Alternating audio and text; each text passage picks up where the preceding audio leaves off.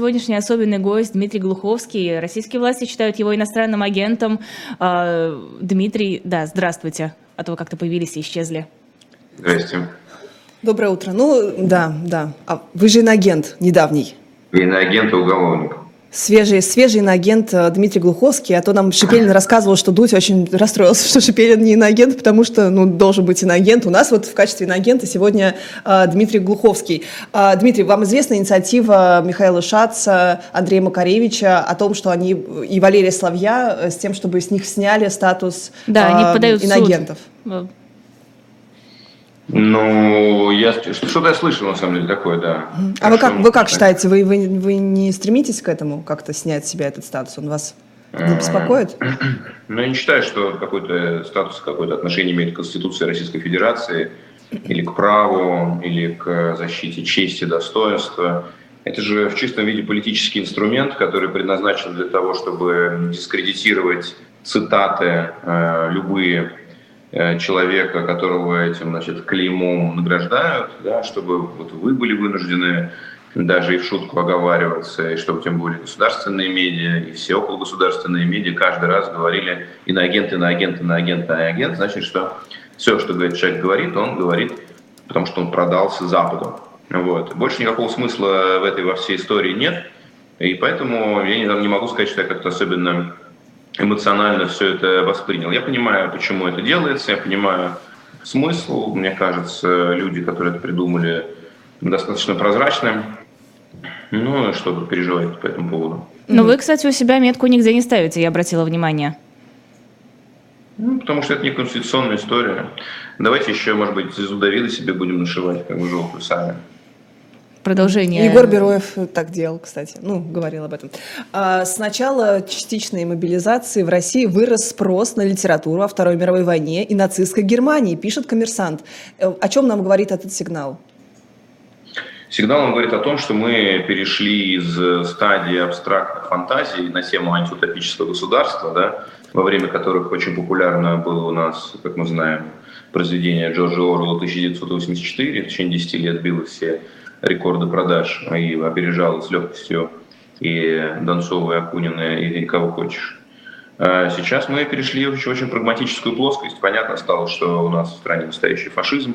И хочется аналогии, хочется понять, а как немцы-то жили. Я вот недавно прочитал э, «Ночь в Лиссабоне» ремарка. Это такая небольшая и, в общем-то, не самая значительная его вещь. Но там удивительно интересное описание нацистской Германии, в которую отправляется уже сбежавший из нее, из трудового лагеря, еще трудового лагеря, герой немец, антифашист. И вот он возвращается туда, за, чтобы забрать оттуда свою жену, которую он оставил. И первое, что бросается в, общем, в глаза читателю из современной России, это что не столько истерическое единодушное одобрение Гитлера и гитлеровцев там э, описывается, сколько страх, всеобщий страх, эм, чудовищный за свою жизнь, страх обмолвиться, что-то не то сказать, как-то себя проявить. И, конечно, наверное, мы все еще не там, потому что у Ремарка по улицам немецких городов маршируют штурмовики, и есть больше оснований как бы, для этого страха. Мы все еще действуем преимущественно на как бы, подкорке, на усвоенном а, бабушками дедушками материале, а, потому что у нас это движение все еще не обрело какой-то подлинно народный низовой характер. Да? Оно навязывается э, режимом и бюрократией, и силовыми органами на народ сверху, народу сверху, а народ, ну, в крайнем случае, готов там стукануть на кого-то, да, но устроиться в колонны, искренне маршировать по улицам, требуя уничтожения там Украины или НАТО, люди все-таки у нас очень э, инертные, да, или, может быть, все-таки у них человеколюбие достаточно серьезное в них заложено, или по-прежнему они считают, что миру мир, вместо того, чтобы все должно гореть в атомном пламени. В общем, тяжеловато заводится русский народ на фашизм, если честно. Вот. Но атмосфера страха, которая, безусловно, способствует эм, такому истерическому преклонению перед властью, да, и здесь вот эта вся история с мобилизацией очень в тему интересна, э, потому что, с одной стороны, казалось бы, мобилизация должна, поскольку теперь это из телевизионного шоу превратилась вся эта война в реальность, и теперь каждому рандомно приходят повестки, и никакие брони не работают, кроме для, как для детей высших чиновников. есть, казалось бы, теперь война каждого затрагивает и ощущается как реальность. Но вот это уж наконец должно же вызвать какое-то народное возмущение и гнев. Но на самом деле это может работать в обратную сторону, может работать так же, как со сталинскими репрессиями, потому что сталинские репрессии при всем при том, что казалось, что есть какие-то правила, там не рассказывают политический анекдот, там, не делают двусмысленных замечаний, там. но тем не менее они были достаточно тоже рандомные. То есть людей забирали, выдергивали просто из жизни без всяких понятных даже для его там, соседей, друзей причин. Может быть, по доносу, может быть, по навету, может быть, потому что на работе на кого-то не, не того посмотрел, может быть, какой-то там чекист или чиновник позарился на твою жену или еще что-то, неизвестно, или на квартиру. И люди исчезали. И вот этот вот как бы абсурд и отсутствие логики в репрессиях, и при этом их неумолимость и невозможность никого у этого молоха назад себе отбить, в итоге порождало такую, ну, от, от ужаса происходящую, э, происходящее какое-то преклонение перед системой от ужаса происходящий чуть ли не религиозный восторг, когда ты встречаешься с таким могущественным и жестоким божеством, которым никак нельзя договориться, логики и правила ты не понимаешь, ты можешь ему только молиться. Угу. Вот Думаете, у нас тоже молятся на Путина? Так ты видел этот храм Путина. Минобороны? Ну, не на Путина. Нет, храм, храм Минобороны, я, кстати, там побывал не так, так давно. Э, это удивительное, конечно, удивительное, гротескное и абсурдное доказательство тотального отсутствия вкуса и той каши и галиматьи, которая происходит в головах людей, должных отвечать за нашу идеологию. То есть вот здесь у тебя храм, чтобы вы понимали, вдруг вы там не были. Я мимо только проезжала. Храм достаточно мрачный. Он такой мрачный. Значит, там огромное, э, как сказать, пано, э, значит, э, иконоподобные, посвященные там, и войне в Афганистане, и Великой Отечественной, и Александру Невскому, и, значит, Чухонцам и Половцам, и Печенегам, и все. Эм, служки женщины ходят в неком э, таком смешении между монашескими, монашескими рясами и военной формой, то есть с погончиками. Серьезно? Полу, полуряса, полуформа. А женщина разве Вокруг... служить-то может у нас в вооруженных силах? Ну, ну, с погонщиками э, они же ходят. Да, конечно. Желание, конечно. Ну, монашки ну, могут. Служ, ну, служат или они служат, то есть вот так. Ага. Снаружи, чтобы вы понимали, прямо стык к этому храму, который на, на тему смерти, на самом деле, посвящен не Деве Марии, которая про жизнь, а он посвящен Иисусу, который про принятие упокоившихся. А, то есть это храм смерти. Вот. И снаружи при этом там полностью инсценированная такая панорама а, Сталинградской битвы, с подбитыми танками, с противотанковыми ежами. По ним можно бегать, ходить, там, ползать и так далее. Прыгать, лазить. Рядом тир, рядом горка, на которой катаются люди, рядом квас, рядом шашлыки. Угу. И все это вот так. То есть ты катишься на, с горки, фактически из этого храма выкатываешься, тут же можно пострелять, тут же можно полазать по танкам, тут же шашлыки пахнут гарью, тут же гремят патриотические песни. Мне кажется, это вот, ну, то, что происходит в голове там, у нашего высшего военного руководства примерно. И это, конечно, ад. Ну, это же прохановская такая идея. Это же он придумал вот эту вот эклектику, эклектическую смесь из православия, э, Сталина, да, да, да, Сталина там в виде иконы а, и так далее. Так что насчет Выглядит молиться? честно говоря, и, и, и выполнено очень на таком ширпотребном уровне. Это правда. Вот. А так на кого молятся-то россияне? Россияне молятся на, на смерть, в принципе, как бы, на возможность не умереть. Как бы. Не Путин лично, да, Путин это всего лишь там голова гидры, там вот есть государство, которое было всегда, было вечно, от которого можно только спрятаться под корягу и переждать, пока оно бродит по лесу, изрыгая значит, огонь, пламя топача, и ты можешь маленькой зверушку спрятаться под корягу и переждать. И, собственно, спрятаться под корягу и переждать – это и есть наиболее распространенная стратегия выживания для большинства населения Российской Федерации во все времена. Сделать так, чтобы государство это был неприметен. Некоторые решают как бы ему идти служить, чтобы себя от него защитить. И ну, вот это как такие рыбки крилипалы, которые за ним плывут и там объедают кусочки человеченки, угу. которые выпадают из его пасти с многими рядами зубов. А, Лиза начала вопрос, э, разговор с того, что интерес к книгам э, возрос э, по военной тематике. А к вашим интересам вы не отслеживали? Возрос интерес? Потому что э, а, все-таки ваши книги сейчас многие воспринимают как такую программу на ближайшие десятилетия. То, что было раньше антиутопией, стало описанием нынешней реальности. Ты про вот этот мем, что у Глуховского нашли опечатку, на самом деле Москва 2023. Ну, вы знаете, я так понимаю, что книжки все еще из продажи не изъяли по какому-то досадному недоразумению. И ну, не успеешь, они... что вы торопите? Куда, куда вы нас, да? Mm-hmm. Вот. И метро, и пост пользуются определенной популярностью, да, как мирно говорят. Угу. Ну, я их, собственно, выложил у себя в телеграм-канале бесплатно, можно оттуда их читать. А, то есть я считаю, что текст не то чтобы... Вы знаете, эм, вот когда мне из Киева, из Харькова присылают читатели фотографии или видео, где они там на станциях метро сидят и не могут неделями оттуда значит, выйти, выйти на поверхность и говорить, посмотрите, как в ваших книгах, в отличие от э, того, что обычно испытывает автор, угадавший случайно развитие событий, предугадавший его, я, конечно, испытываю только ужас, потому что это, помимо всего прочего, говорит о том, что никакие предостережения, предупреждения, намеки, метафоры, ничто не сработало. И, видимо, пока нынешнее наше поколение, я не говорю про там, 30-летних или про 20-летних, я говорю про всех тех, кто, ну, по крайней мере, там, в разумном состоянии каком-то провел последние 30 лет. Вот пока это поколение не на своей шкуре не посмотрит и не поймет, что это такое, что такое отсутствие свободы, что такое бесправие, к чему приводит это, да, что значит нахождение любого человека во власти 20 лет подряд, без замены, какие-то необратимые изменения это с его душой осуществляет, как э, с такой практически научной достоверностью и прогнозируемостью авторитарные режимы превращаются в диктатуры, как им перестает хватать внутреннего корма и как они начинают лезть к соседям. Это же практически ну, со всеми режимами происходит, и, видимо, наше поколение вот должно не на книжках этому научиться, а понять, что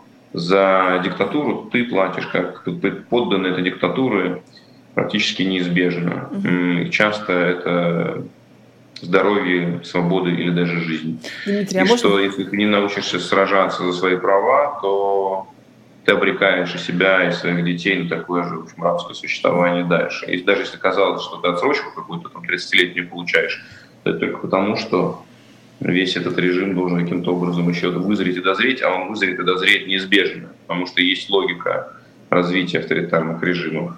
Вообще в очередной раз Россия преподает миру урок на себе того, как делать нельзя.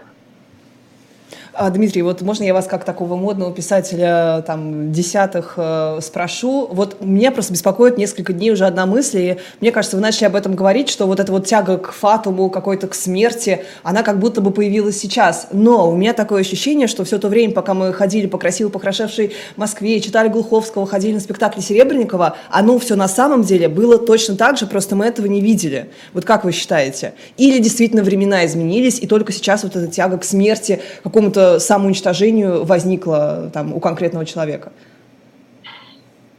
Знаете, у конкретного человека, во-первых, я не вижу никакой тяги к смерти, честно говоря. И мне кажется, это все просто пускание пыли в глаза. Параллельно идут разговоры о полете на G20, открытии снова веток Северного потока и так далее. То есть э, план далеко идущий, и не стоит думать, что какой-то конкретный человек решил сейчас покончить с собой не-не, с нами, с нами. Ну, то есть наше, наше а будущее, наше настоящее, оно как бы...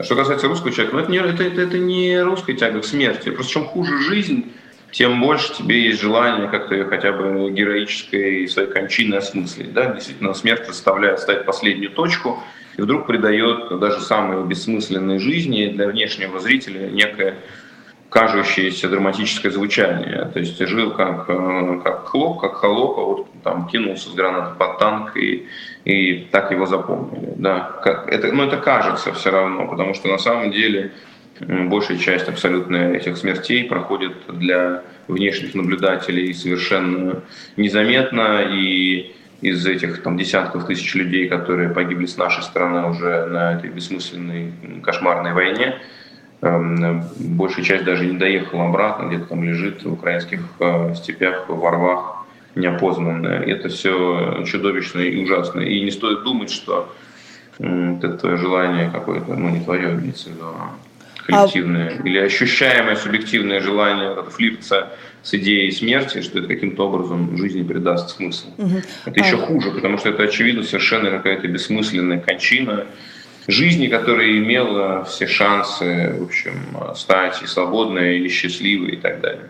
А как вам кажется, вот э, та самая русская великая культура, она имеет к этому отношение? Если мы вспомним роман Достоевского «Братья Карамазовы», там даже вот э, э эпиграф из Иоанна «Если пшеничное зерно, упадшее в землю, не умрет, то останется одно, а если умрет, то принесет много плода». Вот про ту самую вот коллективную какую-то душу, про коллективную э, русскость, что ли. Вы знаете, ну, мне кажется, это все вот эти вот э, коллективные русскости и все эти, это все какое-то дугинский бред, честно сказать. И надо понимать, что Дугин совершенно не искренний человек. Дугин жулик, э, и который просто упивается возможностью, наконец, с такой э, общем, высокой трибуны доносить свой э, витиеватый, непоследовательный бред до таких широких масс. То, что он был до этого э, хулиганом и условно каким-то таким панком, и вдруг э, его идеи оказались, ну не то чтобы востребованы, да, но есть кто-то, кто готов попытаться манипулировать при помощи этих идей широкими народными массами. И он упивается этой возможностью вещать э, к толпе, обращаясь, да, как, собственно, там, Ахмабыстин и так далее. Но это все жулики же, они совершенно не искренние, они не верят в то, что говорят. Почему? Почему вы так думаете? Мне кажется, их что... другие вещи интересуют. Ну, а вам не видно, что ли, самим? Дугин как бы не ну, так, чтобы много чего-то нажил. Вам кажется, это искренний идеолог? Ну, я не исключаю такого, я прекрасно он, понимаю, он, он, что ну, может быть в голове так, Дугин, Дугин хотя бы как-то он да, достаточно последовательный. Вот эта вот идея про православие, про то, что Запад индивидуалистский, а у нас вот та самая коллективная душа, он, по-моему, всегда говорил, там, начиная с э, конца 80-х. И идея, кстати, это вполне Достоевская, вполне христианская, православная конкретно. Ну, во-первых, Дугин совершенно не православный человек. И если вы читали его биографию, вы знаете, что там те вещи, которые он занимался в юности на московских квартирах, никакого отношения к православию, к православным ритуалам не имеет. Ну, так образумился. Сатанизм, я считаю, ну ладно, оставим его в общем, в покое. Так, так или иначе, идеи, если там разбирать их, они завиральные, эстетские и никакого отношения к правде жизни не имеющие. Вообще во власти сейчас, как бы я бы сказал так, что идеологов там нету. Там есть э, престарелые оппортунисты, которые всю жизнь свою э, сознательно провели в попытках набить все карманы, каким-то образом присосавшись к этой кормушке государственной, к этому вымени России, э, каким-то образом что-то там из него насосать себе. Вот. И потом к старости, понимая, что осталось не так много времени, озаботившиеся смыслами жизни и решившие себе некую историческую миссию придумать на халяву практически, то есть опираясь на ошибочные разведданные. И вот эта попытка осмыслить свою проведенную в мелочном воровстве жизнь, собственно, и есть э, то, что мы сейчас видим, то, что как бы мы принимаем за их пассионарность. На самом деле нет. Понимаете? То есть и, и хуже того, эти деды э, вталкивают в смерть э, молодых людей там, 20-летних, 30-летних, 40-летних, подкармливая свои амбиции людоедские а, жизнями людей, людей, которым еще ну, было бы э, жить и жить, понимаете, и которым еще будущее поколение российских детей нужно было бы э, зачинать и, в общем, рождать. Ну, в общем, ужасно. Но я совершенно не верю в искренность этих людей. Единственное, во что я верю, это в их проблемы с самооценкой – в их желание прогреметь, прозвучать, чтобы уважали вот кулаком по столу, там, каблуком по трибуне Организации Объединенных Наций. Это искренняя достаточно мотивация, но она совершенно к никакой идеологии отношения не имеющая. Идеология путанная, отсюда у нас что-то шовинизма, здесь у нас Достоевского, здесь у нас Ильина, здесь у нас Владимир Ленина, тут мы антиколониалисты, тут мы сами колониалисты. Послушайте речь Путина в общем, в Кремле, когда он объявлял присоединение этих новых четырех э, образований к Российской Федерации. Ну, там часть вообще жесткий, э, ультралевый антиколониализм. Кому в России вообще это интересно? Это вообще направлено на западную аудиторию, чтобы западные, там, частично интеллектуальные элиты, возможно, от мейнстрима политического отколоть. Тут же какие-то мракобесные, гомофобские, ультраправые, фундаменталистские сентенции про родитель один, родитель два. Я знаю только одного человека в нашей стране, которому все это интересно, и он как бы, нашей страной управляет. Больше я ни от кого это не слышал. Тем более, что у него в окружении таких людей, которые родили один, родили два сами, немало, вот, и которые через суррогатных матерей, в общем, детей себе заводят. Ну и что? То есть это все, это все, это все бла-бла-бла, бла-бла-бла-бла, а реально только кровище, которое на фронтах льется. А, я периодически мониторю всякие ястребиные телеграм-каналы, и в частности я выцепила там мысль, которая у многих мелькает, что на Западе сейчас многие, наоборот, восхищаются Владимиром Путиным, я имею в виду не политиков, а какой-то а, более-менее бытовой уровень, а, потому что вот он противостоит Западу, он не боится идти против этой э, левой повестки, которая на Западе практически везде доминирует, это вот сильный, смелый человек, и поэтому для многих сейчас это кумир. Как думаете, насколько это соответствует действительности? Я считаю, что это очередной псевдопатриотический имперский пиздеж. Вот так я скажу вам. Потому что на самом деле есть опросы, которые, которые говорят, говорят о том, что у вас там как бы счетчик есть, да? Нет, Когда просто Лиза не сдержалась. Вещи очевидности, очевидными своими названиями. Значит, э, э, что касается этого всего, были опросы, в котором там поддержка действий России с начала войны упала с 30% в Европе до 10%.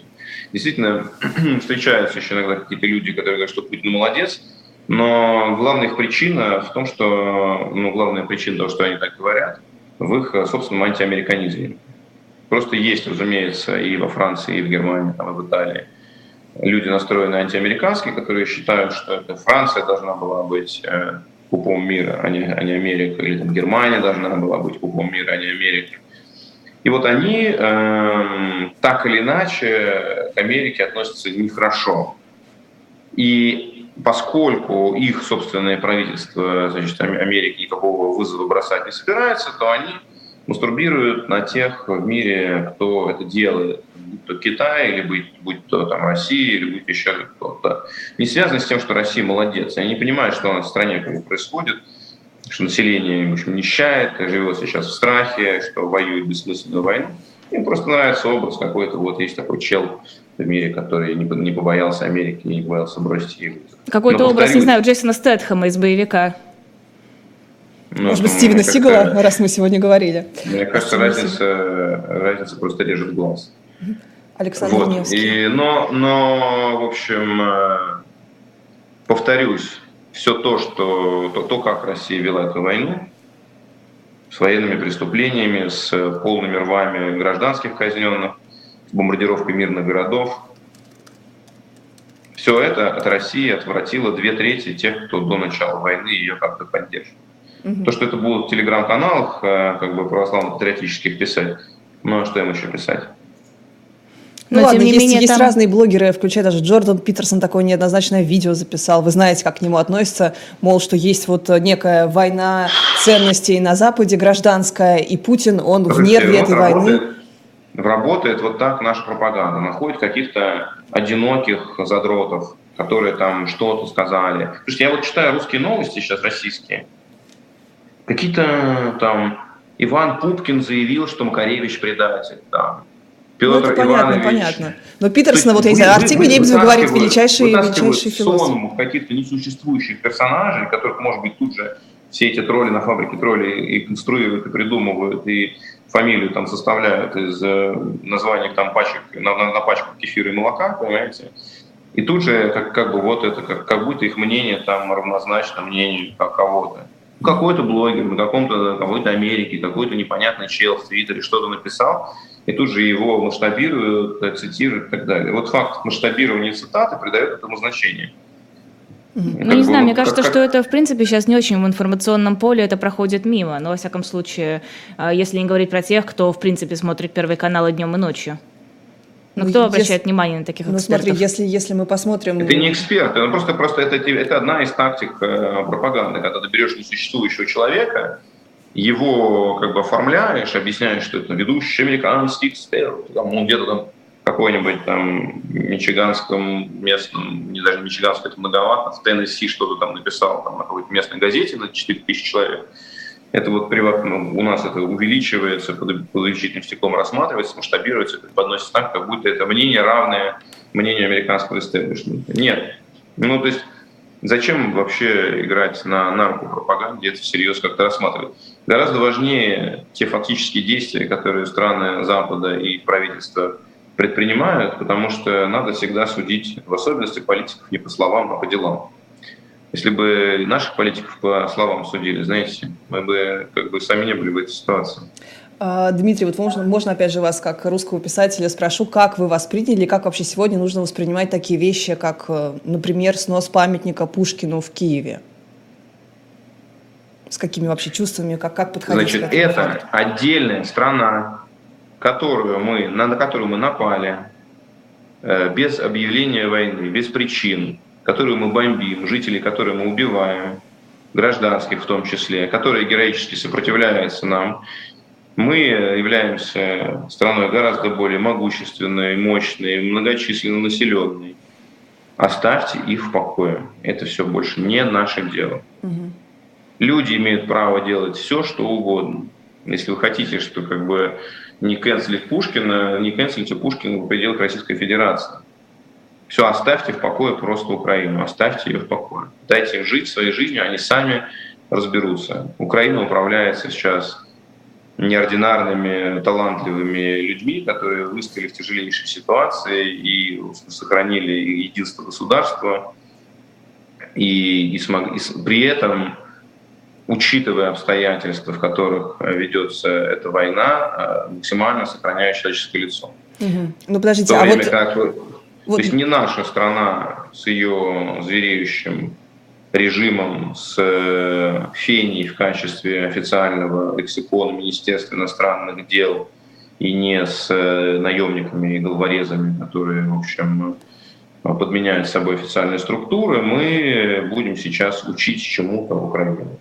Угу. Была просто ситуация, ну, несколько симметричная с картиной Ван Гога, куда экоактивистки с хорошими намерениями плеснули э, банку томатного супа. Ну, как бы спрашивается, если ты против нефти, причем здесь Ван Гог? Если ты против российского режима, российской армии, Российской Федерации как государства, причем здесь Пушкин?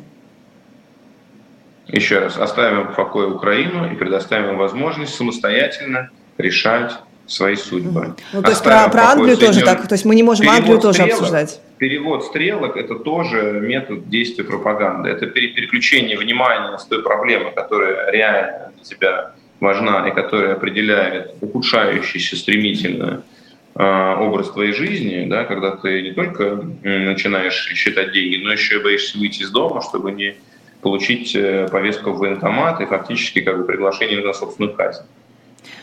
А Почему мы говорим о том, что в Америке негров вешают, если как бы у нас э, наши беды вовсе с этим не связаны? Ну, это Дмитрий, ну это тоже так, но... Внимание. То есть это мы не можем вообще... Прием. Мы, мы не это можем вообще здесь обсуждать... прием, который использует пропаганда для того, чтобы заблокировать твой какой-то аргумент. И говорит, а у них то а есть, у них Пушкина. То есть вещи есть, которые нельзя обсуждать в России. То есть нам, русским людям, нельзя обсуждать, что там бросили банку в Ван Гога, потому что это отдельная страна Великобритании. Это бессмысленное Пушкина, потому что это отдельная страна Украины. Контексте. Если мы хотим разобраться в том, что происходит у нас, мы должны говорить о том, что происходит у нас. Переключение внимания на триггеры какие-то эмоциональные, психологические, которые говорят, подождите, а они? Это просто, ну, просто это пресекает разговор по существу, о том, в чем проблема России, в чем проблема как бы нашего режима, в чем проблема народа, почему у нас так и почему мы катимся в преисподнюю. Мы не катимся в преисподнюю из-за Ван Гога. Мы не катимся в преисподнюю, потому что американцы вторглись в Ирак. Мы не катимся в преисподнюю, потому что НАТО бомбило Косово. Мы не катимся в преисподнюю, потому что кто-то льет супом на, на Ван Гога, понимаете? Это все не имеет отношения к дискуссии. Это все попытка сказать, что мы не так плохие, потому что есть другие. Что вы хотите сказать этим? Что подождите, но украинцы же не святые. А нет, святые, нет, вообще не это. Я вообще хочу это пересмотреть, пересмотреть литературу, я хочу. Вот, вот, такое, вот такое как бы ощущение потом. Неважно, что вы хотите как бы, ну, как бы последовательно, но, но люди ощущают вот это. Но они, на них посмотрите. У меня есть немало таких знакомых, которые говорят, ну они же напросились, ну, в особенности знакомые, конечно, которые не могут выехать за пределы Российской Федерации, и вынуждены э, занимать позицию не все так однозначно, чтобы преодолеть когнитивный диссонанс свой, объяснить себе свое бездействие. Потому что они напросились. Ну, они что, святые, что ли? Да у них президент наркоман. Ну, а что мы, как бы, а что? Ну и да, и надо им было себя по сдержаннее вести. И, кстати, есть среди таких людей люди достаточно приличного образовательного уровня, посмотревшие мир и так далее. То есть, по большому счету, люди просто пытаются договориться сами с собой, преодолеть диссонанс от собственного как бы бездействия. Не хотят ощущать себя трусами от того, что ничего для этого не делают. Не хотят расставаться с зоной комфорта, и поэтому не хотят уезжать. И в, в, в избежании или в преодолении когнитивного диссонанса своего начинают рассказывать себе или нам, или всем, что на самом деле украинцы сами все это дело спровоцировали. А вы считаете оставшихся людей в зоне комфорта, что они остались? Вот реально те, кто остались, те, кто там подвергаются репрессиям, риску посадок, штрафам как минимум за дискредитацию? Нет, я секунду. Есть люди, которые, люди, которые э, продолжают каким-то образом заявлять свою позицию, вызывают у меня огромное уважение несмотря на все опасности. Вот. Эти люди не остались в зоне комфорта. Однако было немало людей, которые предпочли полностью игнорировать ситуацию, зная, они имея весь доступ к ней. И мы не говорим про так называемых простых людей каких-то, которые только имеют э, доступ к Первому каналу и не, не умеют пользоваться телеграммом. Мы говорим про средний московский, там, петербургский класс, которые имели возможность, э, обладая доступом, доступом к информации, ну, хотя бы как-то гуманитарно содействовать этому, да. То есть я, находясь за, границей, не вправе призывать, и этого не делал каким-то уличным акциям, да, потому что сам, нельзя сказать, что в полной безопасности, но тем не менее вне досягаемости правоохранительных органов нахожусь. Поэтому как бы людей на площадь никогда из-за границы не звал. Вот. Но есть люди, которые просто, ну, здесь же платят сейчас деньги, ну, нормально все. Ну, вот Питер можно сгонять, эм, нормально. Ну, там на Патрика крестики работают, ну, отлично. Что для этого требуется? Для этого требуется просто не притворяться, что нет никакой войны. Что от твоего имени сейчас, в данный момент, Россия, российские э, военные силы не уничтожают ни в чем не повинных украинских граждан военных, мирных и так далее. Просто давайте об этом не будем говорить. Не принято об этом говорить. Да, и, и было ощущение, конечно, некой эфемерности этого тихого столичного а, быта и существования мирного. Было ощущение, что реальность этим гноем кровищей прорвет однажды а, этот пузырь и, и захлестнет это все. Потому что ну, так не бывает когда у тебя в одну сторону ты поехал, у тебя Петербург и гастробары, а в другую сторону ты поехал на такое же состояние, и там Харьков, и смерть, разрушение, и полгорода уничтожено, и люди под завалами гибнут. И это то же самое расстояние. Просто ты едешь, ну, как бы, в Петербург, они как бы, ну, на север ты едешь, они на юг, вот и все. Дмитрий. То есть, повторюсь, эм, я не хочу никого не, осуж... не хочу никого осуждать, и я права не имею никого осуждать.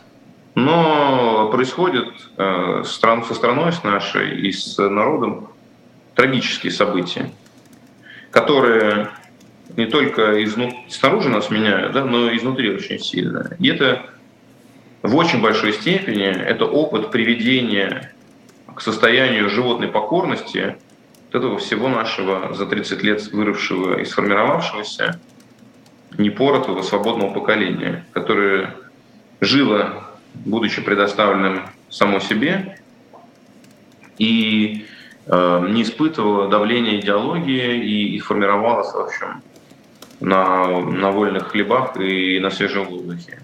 Теперь все это поколение ему напоминает о том, что такое страх, что такое ужас, напоминает ему о том, что такое в общем, принудительное обожание, а напоминает ему о том, что государство имеет право каждого человека просто взять и сожрать.